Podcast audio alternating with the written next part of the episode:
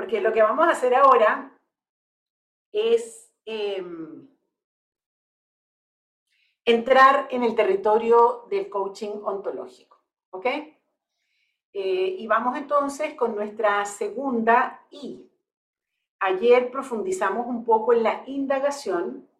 Déjenme decirles que la indagación es un espacio de aprendizaje y de mejoramiento permanente. Hasta el día que usted se muera. O sea, usted se va a estar muriendo y todavía va a estar aprendiendo a indagar.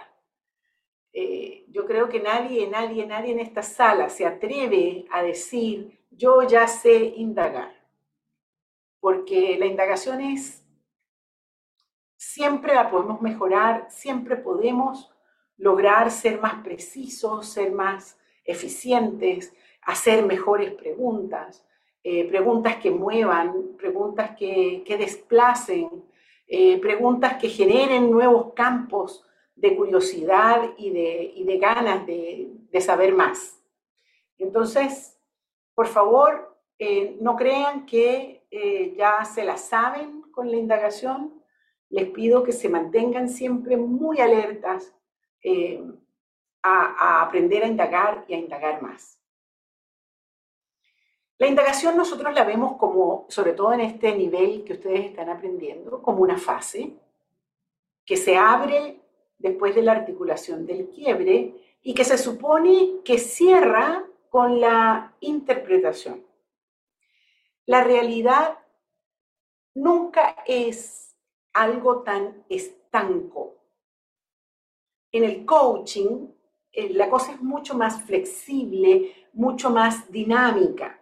Entonces sí, yo hago una fase enfáticamente de indagación, pero no quiere decir que después que yo interpreto no puedo volver a indagar, porque por supuesto a partir de la interpretación surgen nuevas necesidades de pregunta. Y luego en la intervención que vamos a ver el sábado de la semana que viene, también surgen necesidades de preguntas. Entonces, eh, hay una, de alguna forma, de lo que hablamos ayer, que es la fase de la indagación, es aquel momento en el coaching en, que, en el que fundamentalmente lo que hacemos es indagar. Pero por favor, no se olviden que podemos indagar también posteriormente. Voy a abrir el chat eh, solamente para poder eh, mirar los comentarios de ustedes.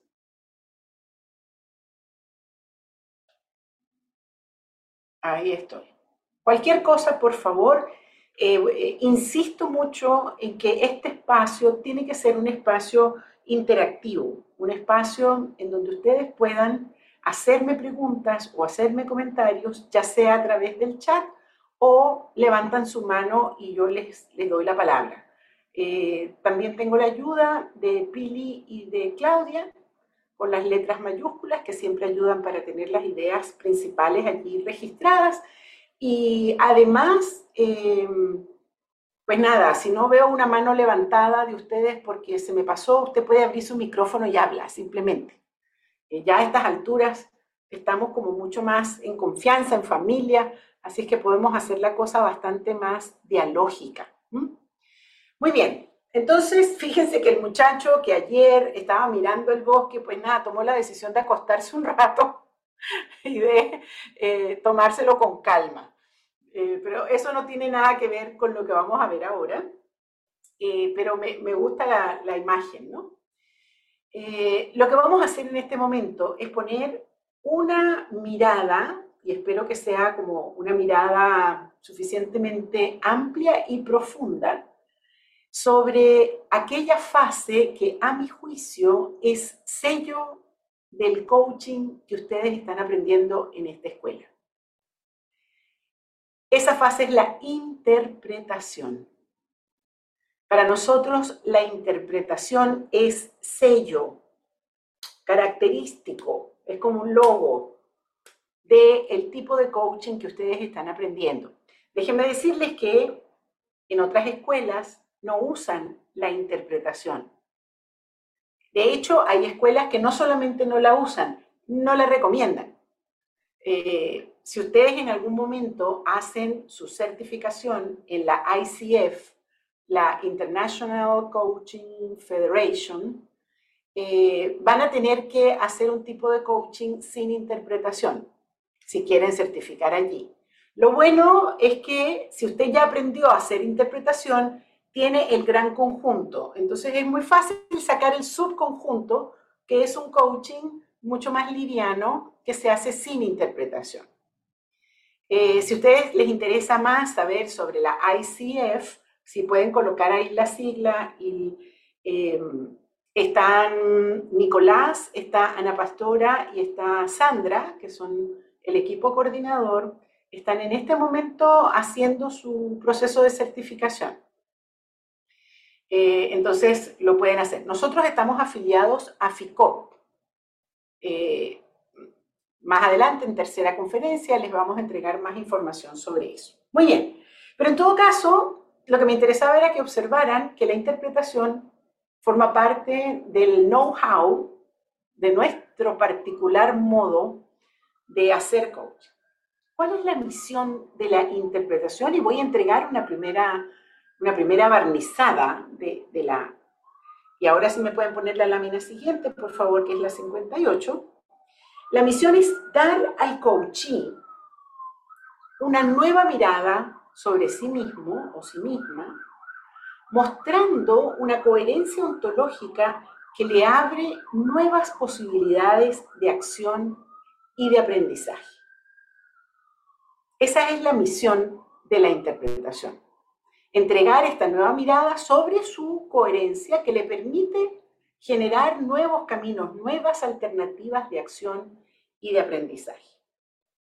La materia prima, o sea, la, la carne de la empanada de la interpretación, es todo lo que se obtuvo de la indagación. O sea, usted tiene 20 minutos indagando usted llenó todos los anaqueles, todos los estantes que tiene alrededor de su cabeza, imaginarios por supuesto, tiene toda esa información que ya es como una espuma que está alrededor suyo. Entonces, con toda esa información, más su propia mirada. Y aquí es donde empezamos en, una, en una contradicción con algunas escuelas de coaching, porque en algunas escuelas de coaching dicen que está prohibido que el coach entregue su mirada, porque quieren ser objetivos. Y entonces aquí es donde ustedes tienen que acordarse que ustedes no solamente están certificando como coaches, ustedes están haciendo filosofía. Ustedes están haciendo un coaching que está parado en una propuesta filosófica. Y esa propuesta filosófica es la ontología del lenguaje. Entonces voy a pedir ahora, después volvemos a esta lámina, pero vayan por favor, eh, Ociel, a la lámina 32 y vamos a ir a la 32, la 33 y la 34. Está parado sobre la ontología del lenguaje. Una de las de los puntos en el perfil de competencia que vamos a evaluar es cuán mm, cuán poseído está usted en relación con la ontología del lenguaje y cuánto su desempeño responde a los principios, las distinciones, las competencias, las fases que caracterizan o que se desprenden de lo que es la ontología emergente que llamamos ontología del lenguaje. Y nunca se olviden, porque vamos a estar evaluando cuánto su propio desempeño como coaches, entonces tiene que ver con ese conjunto de distinciones que han estado aprendiendo desde el primer día hasta ahora. Un segundito porque el chat me está tapando. Ajá.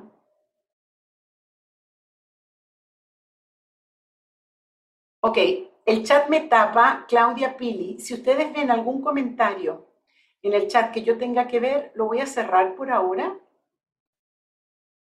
porque si no, no veo la lámina. Ok. Entonces, uno de los elementos que vamos a evaluar y que está en el perfil de competencia es cuánto su desempeño está acorde con principios, distinciones, fases eh, que se desprenden de la ontología del lenguaje. Entonces, dame la siguiente lámina, por favor, porque tiene mucho que ver con la interpretación. El principio del observador. Fíjense que me estoy saltando deliberadamente el primero, el principio de los resultados, porque el principio de los resultados lo voy a traer el sábado que viene. Ahora quiero que se fijen en el principio del observador, que dice, no sabemos cómo las cosas son, solo sabemos cómo las observamos o cómo las interpretamos. La frase más importante que no deben olvidarse nunca, vivimos en mundos interpretativos. Es decir, yo solo puedo entregar una interpretación y esa interpretación la puedo entregar solo atravesando mi propia estructura. Es decir, yo no tengo ojos distintos a los míos para ver. No tengo una piel distinta a la mía para sentir al otro. Entonces yo utilizo mi estructura perceptiva para poder captar al otro. Por eso es que cuando les dije al comienzo que la materia prima de una interpretación era toda la información que obtengo de la indagación, esa información no la devuelvo de la misma manera como la recibí, porque la recibo con una estructura perceptiva que es la mía, la proceso con mi capacidad de procesamiento, que tiene que ver conmigo, que tiene que ver con mis experiencias, que tiene que ver con mi propia forma de ver el mundo, y la entrego en esa mezcla. Lo que me trae el otro con lo que yo alcanzo a ver, es con eso construyo y entrego. Por eso es que este principio es importante. Y luego ponme la siguiente, por favor, porque está el principio de la acción que lo voy a volver a retomar el sábado de la semana que viene, porque toda interpretación al final se traduce en una capacidad de acción. La capacidad de acción está involucrada también como parte de la interpretación. Y el principio del sistema porque nuestra mirada sistémica tiene que estar presente en la interpretación. Entonces volvemos a la lámina 58, por favor.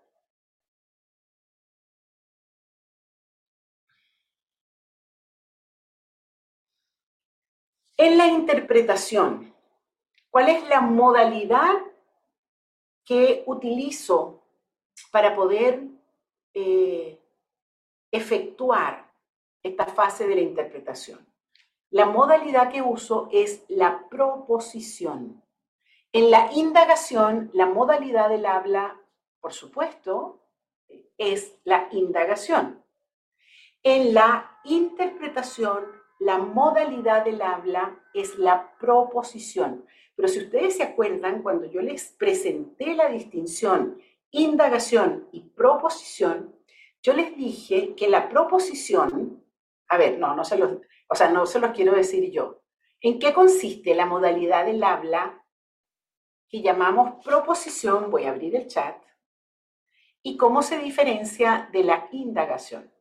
Y tengan redobles de tambores chicos, porque me van a hacer falta. Si tienen uno por ahí, mientras van pensando, lo tiran.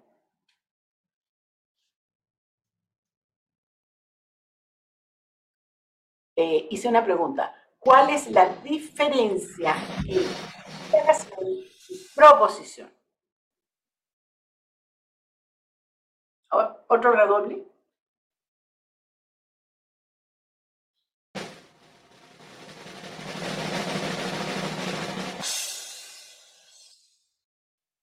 Buenísimo ese redoble porque termina con platillos y todo. ¿Nadie? O, a ver. Ah, no, sí hay. Soy yo que no estoy viendo. Uy, es que mi chat, perdón, ustedes me están contestando y yo ni siquiera me había dado cuenta. Ok, ahí está. Indagación, hablo para escuchar. Bien. Hablo para ser escuchado y proponer, hablo ¿Hablo para qué? Para escuchar es indagar. No se entiende, Angie. Proposición, hablo para que me escuchen, Mauricio. Excelente. Muy bien. En la indagación hablo para escucharte, en la proposición hablo para que tú me escuches. Entonces, fantástico. Muy bien, voy a volver a cerrar el chat, perdón, pero si no, no los veo. Eh, ¿Qué es lo que hago? Utilizo la proposición, vale decir, empieza mi voz a ocupar el espacio del coaching para poder entregar qué, qué entrego, o sea, cuál es la forma que adopta. La interpretación adopta la forma de una narrativa. Eso es lo que entrego. Entrego una narrativa. Y aquí viene la palabra clave. Breve. Una narrativa breve. O sea, no es que voy a entregar una interpretación que dura una hora y que tengo que explicarla ocho veces porque no se entiende. Es una articulación entregada en forma de narrativa breve que le muestra al coachee lo que yo estoy escuchando como su estructura de coherencia, por supuesto entregada desde mi mirada. Devuelvo una mirada al coachee. Se puede entregar por partes, o sea, por favor, no se sientan en la obligación de tener que entregar la mega interpretación de una vez. Pueden entregar una parte y luego validan. ¿Saben lo que es validar? Validar quiere decir preguntarle al coachí, ¿te sirve? ¿Te parece? Eh, ¿Calza contigo? ¿Te gusta? Eh, y nuestro coachí puede decir, mira, ¿sabes qué? Tomo esto y esto otro no me gusta mucho. Entonces usted se queda con lo que está validado y puede agregarle otro pedacito. Puede decir, ok, muy bien, tomemos esto y esto fíjate que se conecta con esto otro y completo la interpretación. ¿Qué está dentro de la narrativa que voy a entregar? En esa narrativa voy a entregar las habitualidades que observo en mi coaching. Y acuérdense, hemos hablado varias veces de la forma como distinguimos un hábito. Un hábito es una acción recurrente que realizo sin darme cuenta, es decir, no atraviesa la voluntad. Tenemos hábitos lingüísticos, hábitos corporales y hábitos emocionales. Esas habitualidades, con su dimensión corporal, emocional y lingüística, se convierten en patrones de comportamiento recurrente.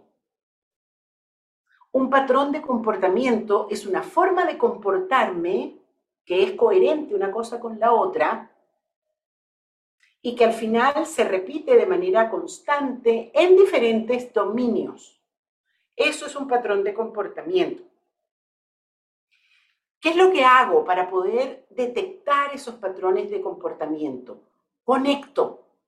Uno de los grandes valores que agregamos los coaches ontológicos a través de la interpretación es la capacidad de conectar lo que no está conectado. Ah, lo que te pasa ahora con tu pareja tiene que ver con lo que tú observaste en algún momento que pasaba entre tu papá y tu mamá.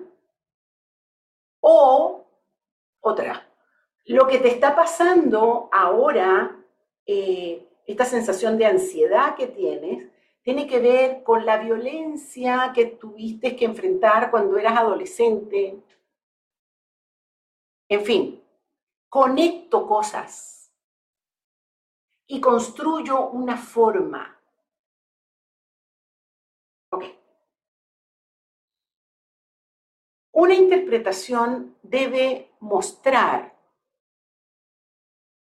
aprendizajes genéricos posibles y esto es muy importante porque cuando yo logro que una interpretación revele aprendizajes genéricos posibles, conecto inmediatamente con la intervención, que es la fase que vamos a ver el sábado. Entonces yo le puedo decir a mi coachee, ok, a partir de todo lo que hemos trabajado, yo veo que es importante que tú comiences a trabajar con una forma de enfrentar de manera distinta la violencia. Por ejemplo, eh, ¿dónde está? A ver, déjenme verla, ¿dónde la encuentro? De las muchachas que hablaron hoy en la mañana. Adi. Ahí está, sí, ya te vi, Adi. Eso. ¿Me, si me permite, voy a hacer referencia a lo que conversamos en la mañana, eh, porque yo le dije a Adi, eh, tal vez en la Adi que eres hoy, no te es posible vivir esa situación. Pero tal vez si construyes una Adi distinta, que vea la luz en medio de la oscuridad, estoy usando una metáfora, eh, que viva la miseria humana, creo que eso fue lo que te dije, de una manera diferente, tal vez puedas continuar con una carrera que por lo demás me parece muy apasionante, o sea, eh, y muy valiente además, muy valiente. Em, entonces yo lo que le estoy diciendo a Adi es, hay un aprendizaje genérico que hacer, que es aprender a conceptualizar, a vivir la violencia de un conflicto de una manera distinta, generando una estructura que es capaz de estar allí y de presentar soluciones y de hacer mucho bien en un espacio que es tremendamente eh, difícil de vivir. Eso es un aprendizaje genérico. ¿Lo ves, Adi? Perfecto. En la interpretación pasa que integro todos los caminos que exploré en la indagación. En la indagación exploré diferentes dominios. En la indagación, tal como veíamos ayer, eh, eh, exploré historia, estructura, observador y sistema. ¿Se acuerdan de la matriz de la indagación que les pedí que le sacaran una foto? Em, y entonces lo que hago en la interpretación es integrar todo eso en un cuento. Una narrativa es literalmente un cuento. Entonces, si usted alguna vez le leyó cuentos a alguien o inventó un cuento, esa capacidad de crear un cuento es la capacidad que necesitan para la interpretación. Con una salvedad, tiene que ser un cuento corto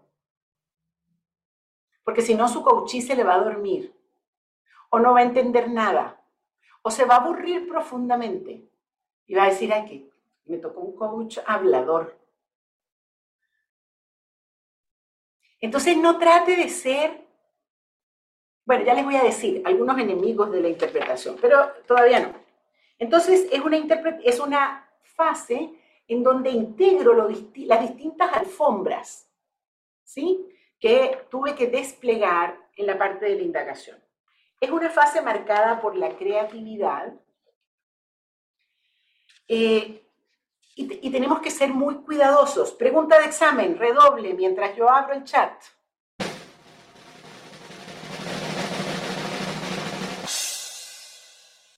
¿Qué es lo que yo tengo que cuidar más cuando voy a entregar una interpretación?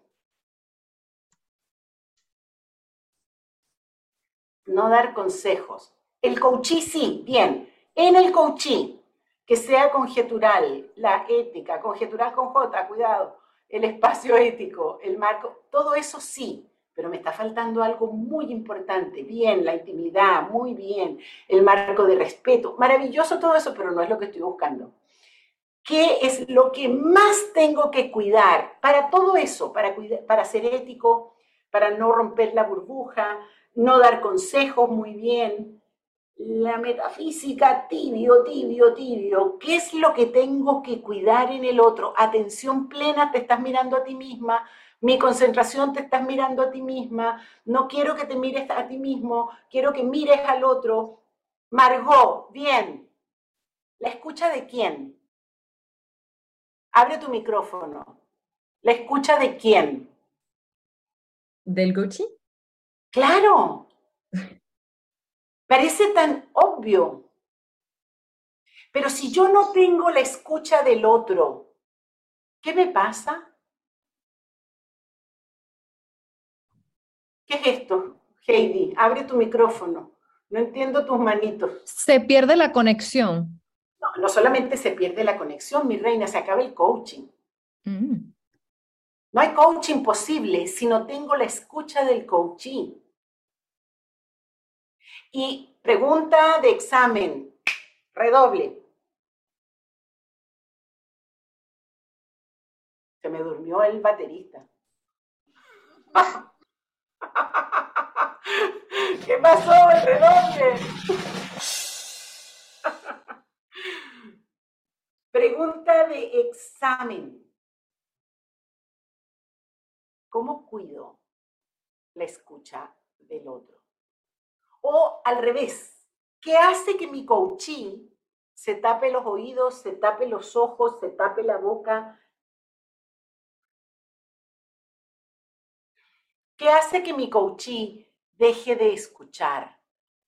Claro, no, no va a ser este gesto, porque la gente es diplomática y elegante me va a poner cara de que, ah, sí, me va a decir, muy interesante. Muy interesante. Pero por dentro no está pasando nada, dejó de escuchar. ¿Por qué? ¿Por qué? Falta de interés. Falta de interés. Katie, no, si yo estoy hablando contigo y te he contado toda mi vida, si algún interés tengo, es resolver esto que te estoy diciendo. Mira, yo me mm. cortaría un brazo con tal de resolver lo que te estoy diciendo. ¿Por qué? Tenés muchos comentarios en el chat. Sí, yo sé, lo estoy viendo, pero nadie me está diciendo por qué.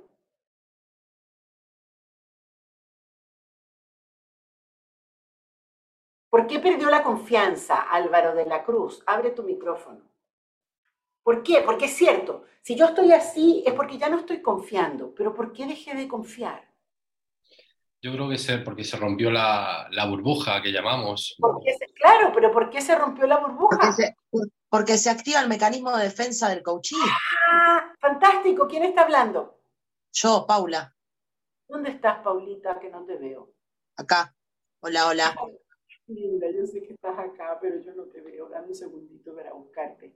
Sigue hablando, sigue hablando. Hola, hola. Ah, ya te vi, ya te vi, Paula. Excelente. Se activan los mecanismos de defensa. Paula, ¿y por qué se activan los mecanismos de defensa? Porque trabajan en automático. Claro, pero ¿por qué? Trabajan en automático. Duele. Porque, porque estoy entrando en un área desconocida, algo que me puede llegar a doler, a un peligro, se activa el miedo. Claro, eso es, Paula. Excelente excelente, porque me da miedo. Porque lo que me estás diciendo me duele, me estás mostrando un mundo que no conozco, me estás diciendo que vaya a un lugar que no sé si me va a gustar, ni siquiera sé cómo, cómo se siente ser. Cuando yo le digo a Adi, perdón Adi que te use tanto, ¿tienes permiso para tirarme un zapatazo y decirme cállate? No, estamos bien, estamos bien. Okay en serio, te lo digo en serio. O sea, me puedes incluso hacer un chat privado y decirme suficiente. Pero cuando yo le digo a Adi, hay que convertirse en una Adi distinta, ella puede decir, pero yo no sé cómo es esa Adi distinta. Solo conozco la que he sido durante todo el tiempo que he sido Adi. Vengo adiando desde que nací. No sé cómo se adiea de manera distinta. Y eso, eso produce un tremendo miedo. Entonces, un, un gran enemigo en un proceso de interpretación es el miedo genuino, comprensible, que todo coachí siente frente a una forma de ser que se le está mostrando que es distinta a su habitualidad. Entonces nos toca como coaches hacernos cargo de ese miedo. ¿Y cómo nos hacemos cargo? Ayer, no me acuerdo, no sé si era Jimena, alguien me preguntaba qué significa esto del conjetural. El conjetural significa entregar las cosas de una manera que sean una posibilidad. Entonces, si yo quiero, yo coachí, si yo quiero la tomo o no la tomo. Y hay muchos momentos, y esto sí se los digo desde la experiencia, en los cuales yo estoy viendo el camino, sé que este podría ser el camino para mi coaching, pero mi coaching no tiene estructura para hacer aquello. no tiene todavía ni la musculatura física ni emocional para poder llegar allí. Y yo no tengo permiso para forzar a nadie a ir a un lugar en donde no puede ir. Entonces, fíjense que allí, y esta es una gran diferencia de esta escuela con otras escuelas, nosotros sacrificamos velocidad de avance, logro de ciertos resultados maravillosos en función de la progresividad. Esa palabra me interesa que quede escrita, progresividad. Se avanza no de acuerdo con la velocidad que el coach quiere, porque los coaches somos ambiciosos, tenemos unos colmillos así grandotes, queremos más, queremos resultados, queremos que llegue lejos, pero a veces la persona no puede. Entonces nos toca bajar nuestro nivel de expectativas y llegar hasta donde podemos llegar, garantizando que nuestro coachí se mantiene abierto, escuchando lo que yo le estoy diciendo. Entonces ese miedo es de los peores enemigos. Ok, déjenme, sí, voy bien, en el tiempo. Ali, eh, dígame. Te quiero comentar que hay una pregunta en el chat. ¿Cómo no caer en una síntesis de la indagación en la fase de interpretación? Fantástica pregunta. ¿Que la hace quién? Margot. Margot. Bien, Margot. Hablo mucho contigo, Margot, pero está muy bien. Yo no tengo problema con eso. Eh,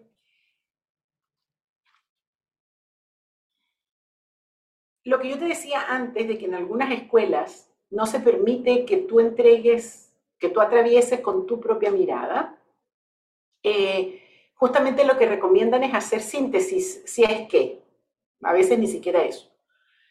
Cuando yo tomo el paquete de información que me llega desde la indagación y he, indagado durante 20 minutos, por lo tanto tengo un paquete grande, pero lo condenso y lo encapsulo en cuatro frases, eso es una síntesis. Ahí no estoy agregando valor. Y el coachí se da cuenta, el coachí siente, porque ya, entonces te puede decir, sí, sí, eso que acabas de decir es una muy buena forma de sintetizar lo que yo te acabo de contar en 20 minutos. Ahí no estamos haciendo coaching ontológico. Yo tengo que ser capaz de agregar algo nuevo. Ahora, ¿cómo hacemos? ¿Cómo agrego algo nuevo? A eso voy. Entonces, lo primero es que cambia la actitud del coach. En la indagación yo estoy fundamentalmente en agua. Sé que están todos sentados, pero póngame el cuerpo de agua. ¿Cómo es el cuerpo de agua? Lo mostraba yo hoy en la mañana. Ajá, cabeza de lado. Bien, o sea, echo el cuerpo hacia atrás y lo que hago es recibir, recibir, recibir. Ahí. Estamos trabajando con el arquetipo, ¿verdad? Por supuesto que en ningún coaching yo voy a estar así, porque me voy a ver profundamente ridículo. Pero es así.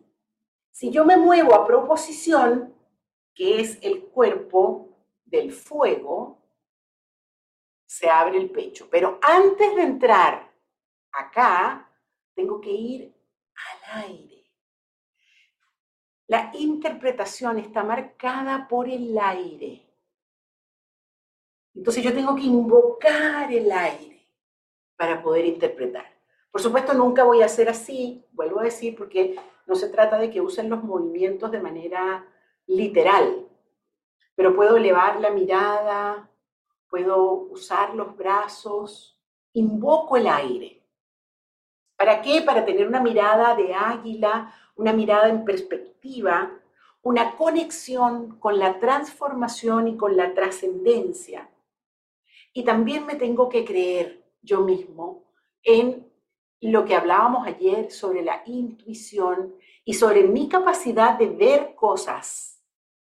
Tengo que creer, creerle a mis células espejo y creerle a mi capacidad perceptiva.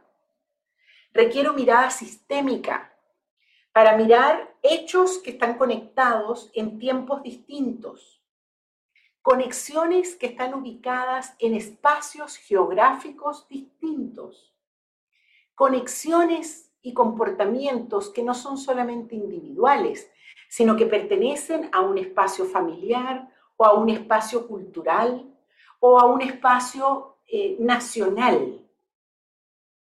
Nunca es trivial preguntar dónde naciste, dónde creciste, en qué ciudad, en qué cultura, porque eso marca claramente nuestros patrones de comportamiento.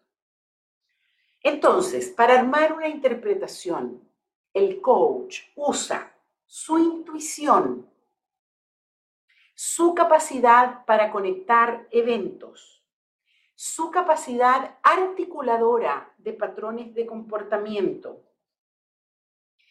el eje del tiempo, mostrar presente, pasado, futuro, el desgarramiento existencial que la persona tiene, su dolor, sus traumas, las dificultades que le ha tocado enfrentar en la vida. Para entregar una interpretación, el coach utiliza metáforas, imágenes,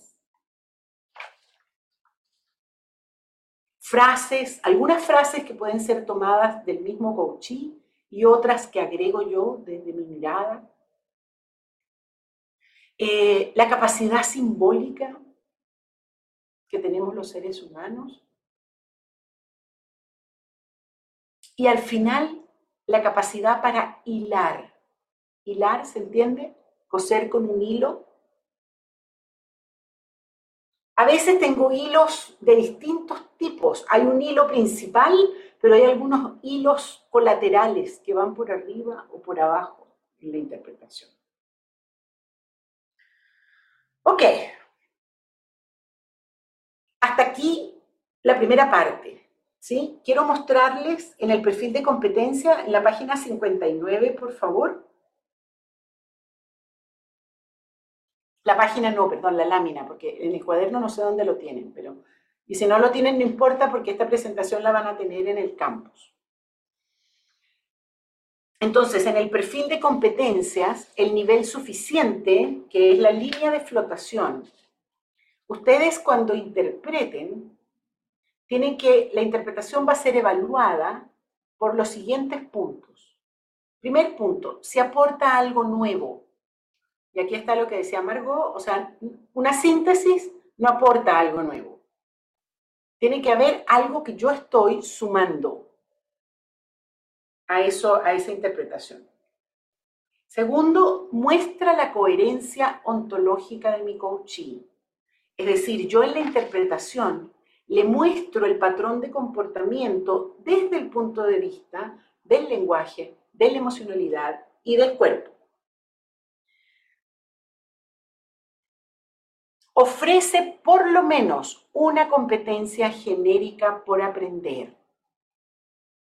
Y por allí alguien me preguntó cuáles eran las competencias genéricas.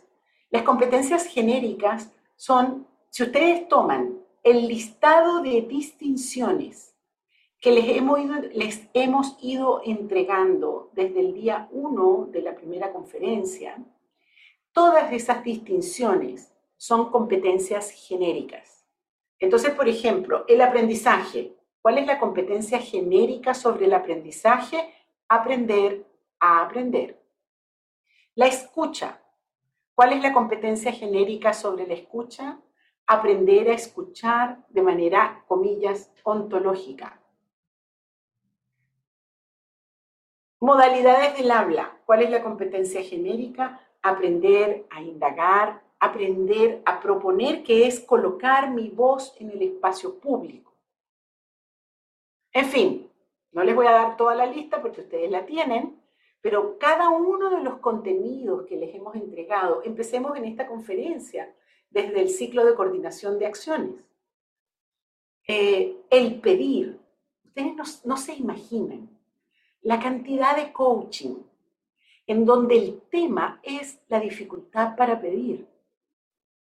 Y déjenme poner un pequeño toque de género eh, soy mujer, me toca, ¿verdad? Eh, una de las dificultades que a las mujeres nos hace difícil el vivir es que no pedimos. No se nos enseña a pedir. Por cultura, por cultura de género, y creo que ninguna escapa a eso.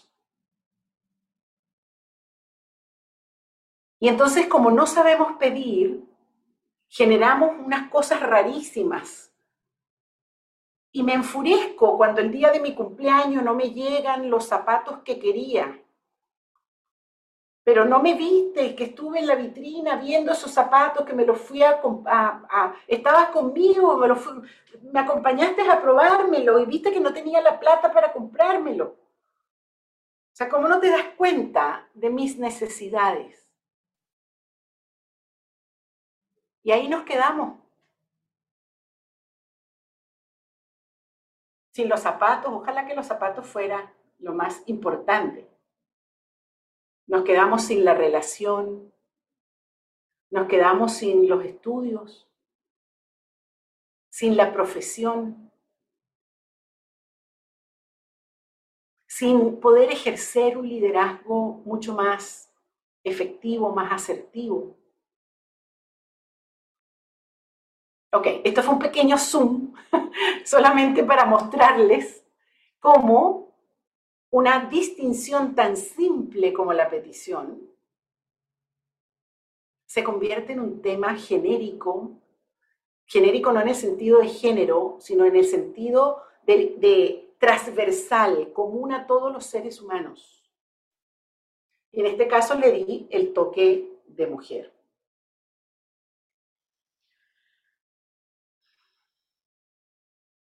No les voy a hacer la lista de las competencias genéricas, pero se supone entonces que toda interpretación debe conducir a la posibilidad de aprendizaje de una competencia genérica.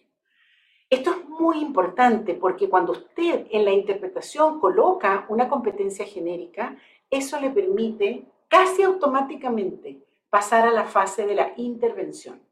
Cuando el sábado de la semana que viene hablemos sobre la intervención, lo primero va a ser cuál fue la incompetencia genérica. Fíjense que estoy hablando de la incompetencia genérica que se desprende de la interpretación. Luego, uno, dos, tres, cuarto punto, interpreta desde el enfoque múltiple y desde el modo conjetural. No voy a volver a explicarlo del modo conjetural, creo que lo expliqué antes, pero tiene mucho que ver con eh, hablar desde la profunda convicción de que vivimos en mundos interpretativos y que lo único que yo le entrego al otro es una posible interpretación. Y por último, valida. Valida quiere decir preguntar una y otra vez qué te parece, cómo lo sientes, cómo lo estás viviendo, eh, qué sientes con lo que te digo. Traten de no preguntar, hay un cliché que se utiliza mucho en coaching. Yo odio los clichés en el coaching. Es una pelea, eh, no sé, yo creo que tiene que ver con mi rebeldía adolescente. Pero eh, cuando eh, yo escucho a los coaches diciendo, ¿te hace sentido? Porque te hace sentido es una pregunta que una persona que no está metida en los procesos de aprendizaje ontológico no entiende. Entonces, por favor, no usen jerga ontológica. Eh, hablen en normal, o sea, hablen en, el lenguaje cotidiano. Eh, no enreden las cosas de más. En vez de te hace sentido, pregunten, ¿te parece? ¿Cómo te suena lo que te acabo de decir? Eh, ¿qué, qué, te, ¿Qué te calza de lo que te estoy diciendo? ¿Mm? Ese tipo de lenguaje. Ok. Dame la lámina siguiente, por favor.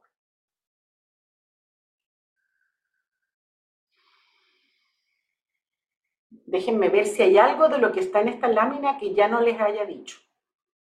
Les hablé del... Sí.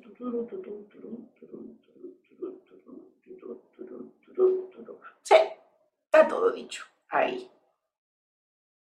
Ok, entonces podemos retirar eso y me quiero quedar un ratito más no más de cinco minutos, en cuáles son los problemas más frecuentes en la interpretación. ¿Ok?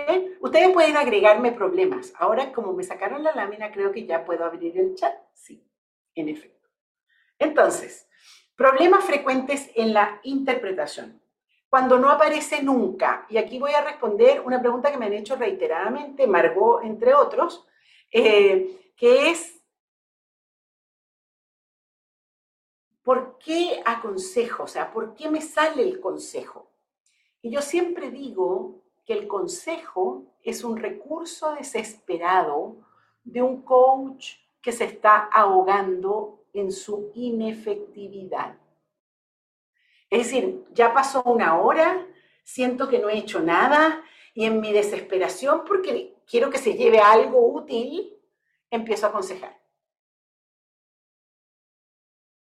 Entonces, está muy bien intencionado, pero tengo que decirles que eso no es coaching ontológico. Eso se llama consejería. Hay gente que estudia consejería y que son muy buenos consejeros. Y está muy bien el que quiera ser consejero, fantástico, pero no tiene nada que ver con el coaching ontológico. ¿Cuál es la vacuna contra la consejería?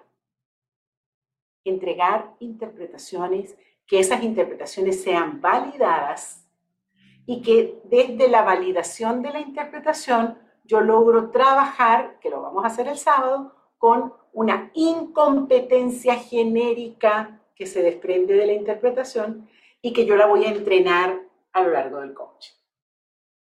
Entonces, la primera, la primera, comillas, enfermedad de los coaches es no interpretar, sino aconsejar.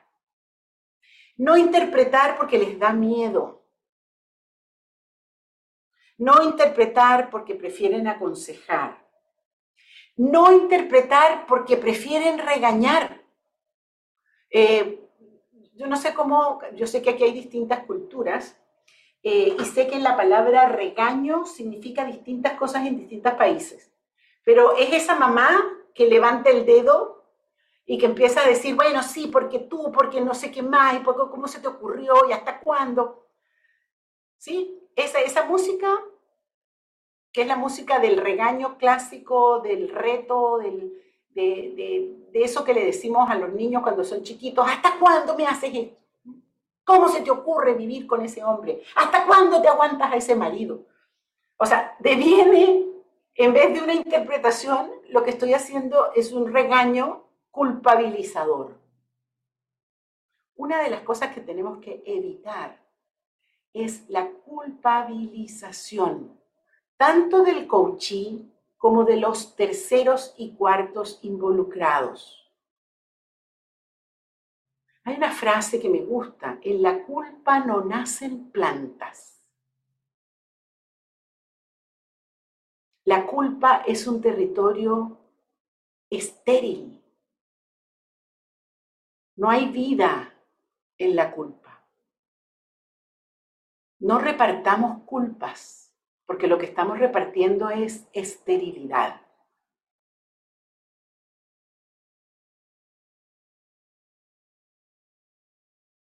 Hay muchas formas de culpabilizar. Voy a entrar en eso, pero eh, quiero, quiero terminar con esta parte. Nico, eh, si cuando puedas, tírame una señal de tiempo para saber hasta dónde llego hay, Una hay una pregunta en el chat de Rosario Guevara. Dale. Ah, tengo 10 minutos. Gracias, Yanni. Sí, Rosario, dígamela. O... Ahí la puse en el chat. La puedo conversar igual. Dale. No me queda tan claro el tema de cuando uno le está ofreciendo la interpretación al coachee, algo que, que escapa en el fondo de su, de sus competencias, algo que hace esto que nos decías tú, que deje de escuchar. Entonces, solo validando manejamos esa velocidad. No tienes otra. Solo validando. Y no tienes otra. A ver, yo déjame eh, elaborar un poquito. Validar es una. O sea, hacer, hacer la pregunta directamente, ¿qué te pasa con lo que te digo? ¿Sí? Esa es una. Mm. Pero muchas veces nuestro coaching no tiene el manejo consciente de sus emociones tan desarrollado que te pueda decir lo que me estás diciendo me causa mucho miedo, no quiero seguir por este camino. O sea, cuando un coachí te dice eso, es porque es un coachí con mucha introspección y con mucha capacidad de darse cuenta de lo que le pasa. El dejar de escuchar no es algo que el coachí diseñe, le ocurre que deja de mm. escuchar. Por miedos que a veces no es capaz de articular. Entonces la validación te sirve, pero te sirve como para el 40% de las cosas que pueden ocurrir. Porque el 60% de las cosas, y por favor los porcentajes son arbitrarios, puede ser más, eh, ocurren en la no conciencia del coaching. Entonces tú, tú tienes que ser capaz de leer más allá de las palabras. Por eso les hemos insistido tanto en trabajen con Fernanda en la parte de cuerpo y emociones. Ayer estuvimos trabajando un largo rato con la conexión entre cuerpo y emociones, porque yo a través del cuerpo puedo leer miedos, eh, puedo, puedo leer que ya no me está escuchando, mm. puedo leer que no quiere lo que yo le estoy proponiendo. Entonces yo tengo que ser capaz de escuchar eso y ajustarme. Y entonces una cosa que yo pensaba que podía ser 10, la convierto en 4. Sabiendo que después puedo tener un 5, un 6, un 7 y algún día podemos llegar al 10. Sí, te, te contesto, Rosario. Sí, Alicia, sí. ¿Y por qué no te gusta? No, me quedé pensando. Y ahí uno, por ejemplo, puede devolverle de manera conjetural alguna emoción que nosotros a través de su corporalidad estemos interpretando. Por ejemplo, si pone una, una postura más de miedo, decirle, veo, puede ser que te esté dando miedo esto que te estoy diciendo, por ejemplo, ¿no? Ay, buenísimo. Ay, mira, se me puso la piel de gallina. Tal cual. Así mm. mismo, corazón. Así mismo. Eso es. Y fíjate tú que ahí entonces vas pasito a pasito. Mm. Y entonces si, si te dices, sí, mira, ahora que me lo dices, sí, siento miedo. Entonces tú le puedes decir, ¿te parece que trabajemos ese miedo?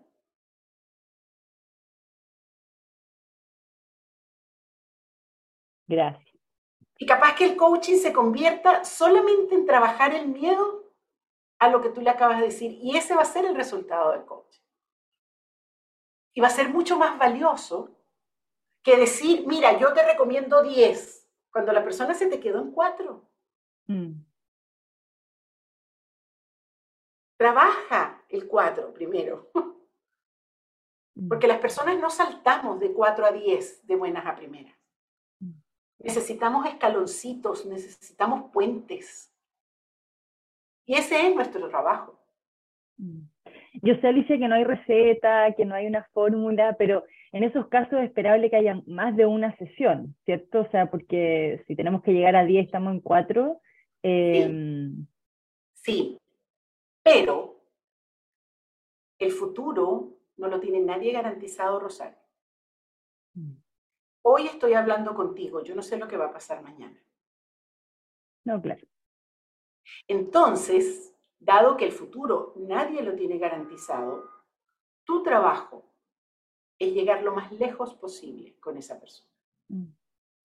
Claro, porque puede ser que las expectativas de ese otro, eh, en su, comillas, fantasía, no haya sido quedarse en el 4. Quizás él se sentía capaz de llegar al 10. Entonces puede haber una brecha. Depende de ti, tú tienes que hacer gestión de esas expectativas. Mm. También depende de ti. Eso depende también mucho de tu creación de contexto. Tú le puedes decir a esa persona, mira, vamos a llegar tan lejos como la conversación lo permita, como tú estés dispuesto. En realidad no sabemos a dónde vamos a llegar. Mm, sí. Y tú gestionas esa expectativa. Tú la vas manejando. ¿Ahora está mejor? Sí. ok, ok. Bueno, entonces, problemas que vemos en la interpretación, Ya les dije, cuando la culpa deviene consejo, no aparece nunca, cuando deviene rollo incomprensible. Miren, cada vez que yo veo un coach novato haciendo una interpretación que dura 10 minutos y, que no solamente entregó la interpretación, sino que además entregó cuatro explicaciones que eh, rodean la interpretación, yo automáticamente le pregunto a ese coach, ¿qué te pasó en la escuela? Porque en algún momento aprendiste que para poder ganarte la aprobación de tus profesores o de quien sea, tenías que hablar de esa manera. Mi recomendación es, no traten de ser inteligentes, no traten de, ser brillantes, solamente conéctense con la persona con la que están hablando y traten de decir algo que, ahora sí voy a usar jerga ontológica, que haga sentido para esa persona. Aun cuando los estén evaluando, porque ustedes a partir de ahora van a empezar a ser evaluados. Y entonces usted va a empezar a hacer cosas, no para satisfacer a su coachee, sino para satisfacer a su evaluador. Y saben qué, eso es lo peor que puede ocurrir. Porque cuando usted deja de satisfacer a su coachee, empieza a ser puras, cuando yo era chica decían cabezas de pescado, empieza a hacer puras cosas raras que no le hacen ningún sentido a la persona y que supuestamente, y el evaluador lo primero que se va a dar cuenta es de eso. Entonces, recomendación, no busquen ser brillantes, busquen estar conectados emocionalmente con la persona con la que están hablando y tratar de hacer para él o para ella algo útil. Último problema en la interpretación, cuando el coach se enamora de su interpretación. Y entonces a mi evaluador le digo, pero si es que me salió buenísima, mira, conecté esto, con esto, con esto, con esto otro, me salió fantástica mi interpretación. Pero que sabe lo que pasa, que el coachí que me tocó era muy difícil. Culpo al coachí.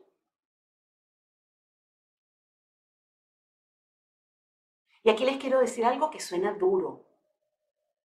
No hay coaches difíciles. No hay coaches tercos. No hay coaches necios. Solo hay coaches incompetentes.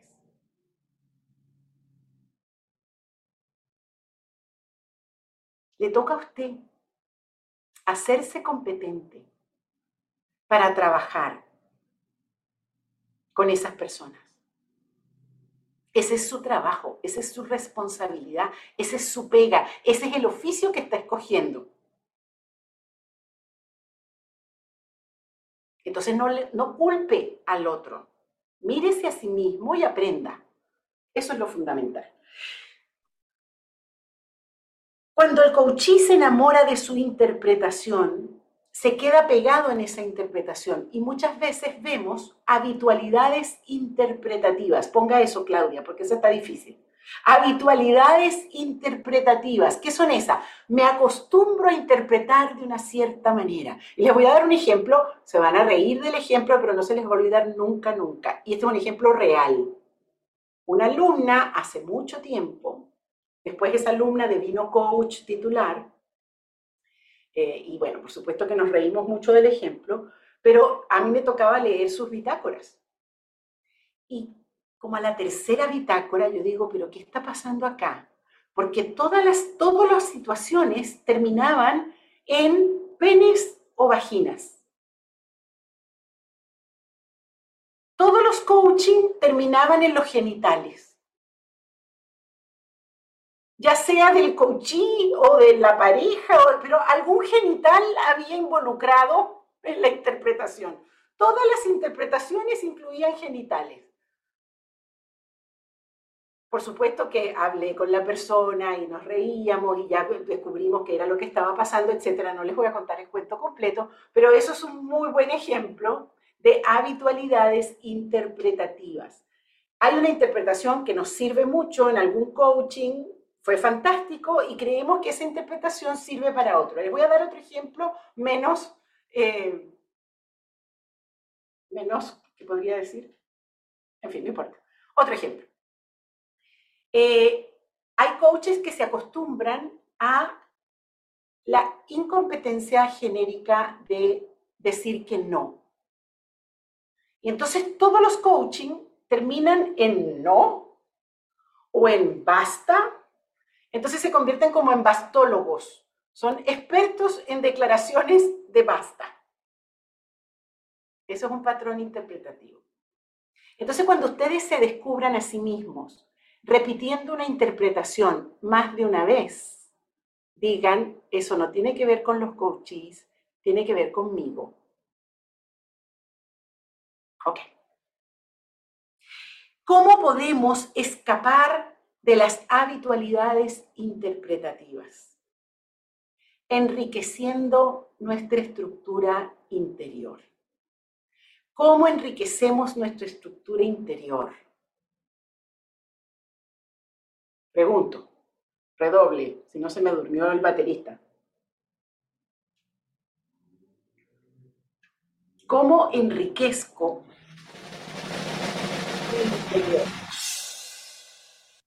Desarrollando nosotros las competencias, bien, esa es una. Otro, más.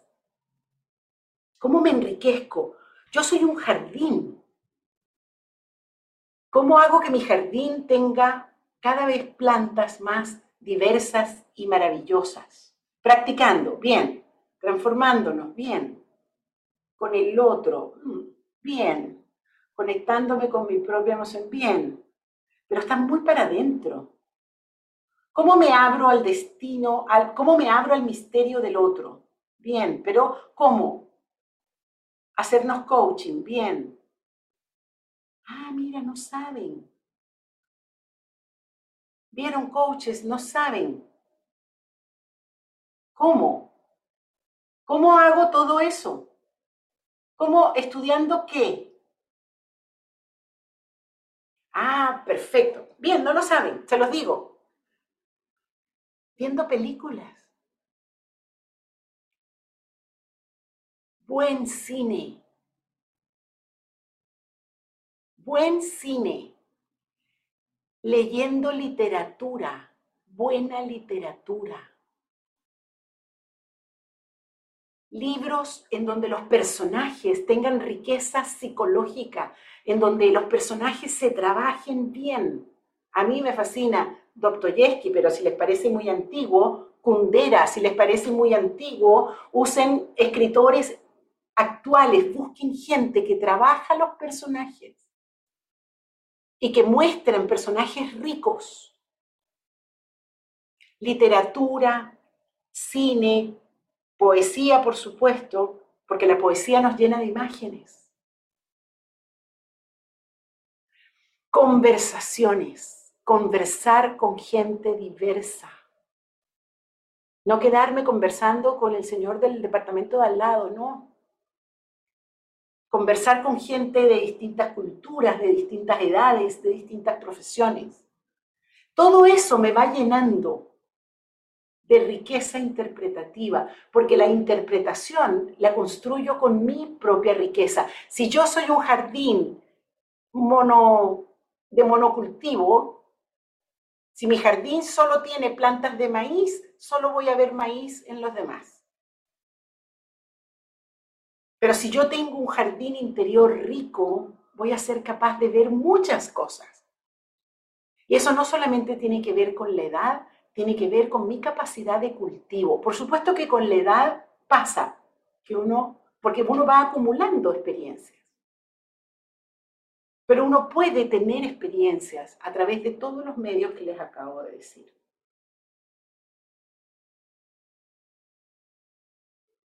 Suficiente. Oh, sí, más que suficiente. Muy bien. Cerramos la interpretación. Y lo que vamos a hacer ahora, entiendo, Nico, de una. Ali, eh, proponemos cinco minuticos de parada hidráulica para estirarse y volver. Pero, pero ¿te parece que hagamos el dibujito primero y luego la, las... Sí. los signos? Ok, chévere. Entonces, ¿qué es lo que vamos a hacer ahora? Porque vamos a hacer un ejercicio. Entonces, yo les voy a pedir que tomen una hoja en blanco. Todos tienen una hoja en blanco por aquí. Y ojalá tengan varios colores, porque lo que quiero es que hagan un dibujo. Por favor, las destrezas artísticas dan lo mismo, pero yo quiero que cada uno se conecte con lo que le está pasando ahora, una especie de dónde estoy, qué me está pasando, gráfico. Es un dibujo de dónde estoy ahora, en este momento. Entonces, les voy a poner una musiquita, unos tres minutos. No tiene que ser demasiado y luego nos vamos a tomar un descanso y después vamos a hacer un ejercicio con ese dibujo. Cada quien haciendo un dibujo de dónde estoy ahora. Sean creativos en lo que, o sea, usen símbolos, eh, usen, si quieren también pueden usar alguna que otra palabra, pero es básicamente un dibujo.